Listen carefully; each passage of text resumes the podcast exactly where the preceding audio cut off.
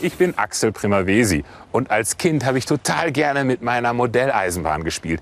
Die Dampflokomotiven, die haben mir dabei immer am allerbesten gefallen. Deshalb freue ich mich auch so, heute hier bei der Rigibahn mitfahren zu dürfen. Es ist die letzte Dampflokomotive mit einem stehenden Kessel, die immer noch fährt. Und sie war die erste Bergbahn in Europa. So, jetzt kann's losgehen.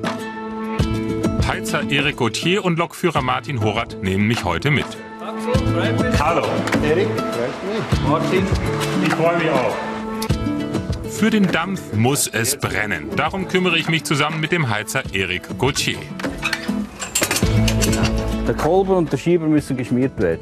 Und das ist ja unter Dampf, also es hat 150, 180 Grad. Okay. Da brauchst du ein spezielles Öl.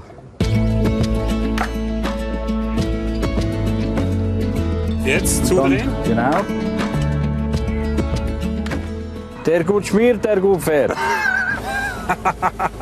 Das hier ist die Druckanzeige. Da kann ich sehen, wie viel Druck im Kessel ist.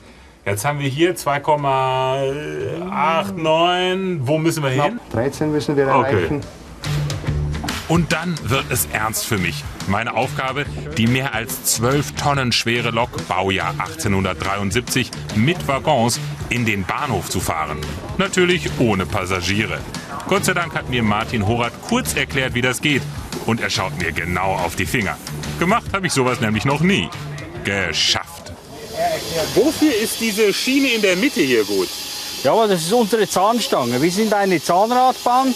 Bei uns läuft der Antrieb und die Bremsen alles nur über die Zahnstange. Das Zahnrad vom Triebfahrzeug greift ein und das gibt einen sicheren Halt.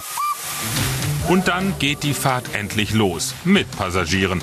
Auch für die ist das ein ganz besonderes Erlebnis. Denn diese Lok fährt nur an wenigen Tagen im Jahr. Ansonsten sind andere moderne Züge auf der Strecke unterwegs. Die liegt mitten in der Schweiz. Unsere Fahrt beginnt im Bahnhof von Goldau und führt uns auf den Berg Rigi bis nach Rigi-Kulm. Danach geht es auf der anderen Seite herunter nach Vitznau am Vierwaldstätter See. Seit 1871 gibt es die Zugstrecke. Sie war die erste Bergbahn in Europa. Damals eine Sensation.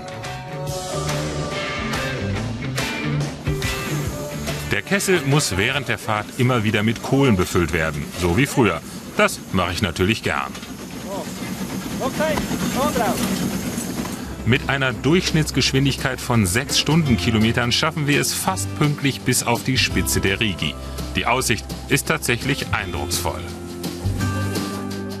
Als Lokführerlehrling habe ich aber keine Pause.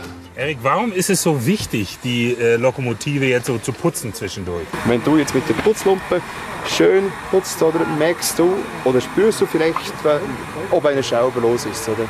Okay. Jetzt geht es den Berg wieder herunter. Wenn die Lok Nummer 7 gemächlich auf der Strecke unterwegs ist, müssen alle anderen Züge etwas Rücksicht nehmen. Die tolle Aussicht auf die Alpen kann man natürlich bei dem langsamen Tempo viel besser genießen. 2021, zum 150. Jubiläum der Rigibahn, wurde die Lok wieder fahrbereit gemacht. Nach rund einer Stunde seit dem Start auf dem Gipfel erreichen wir den Bahnhof von Vitznau am Vierwaldstätter See. Und dann muss ich noch mal ran. Ich darf die Lok auf die Drehscheibe und dann in den Schuppen fahren. Ganz alleine. Also fast.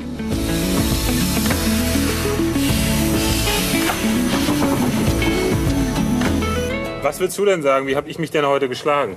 Ja, du hast das sehr gut im Griff gehabt. Du bist ja selber gefahren, also ich kann dir fast dein Diplom ausstellen. Vielen Dank. Das war wirklich toll. Und ich hätte nie gedacht, dass ich selber fast ganz alleine mit der Lokomotive fahren darf. Und die Ausblicke oben auf dem Berg, die waren wirklich toll.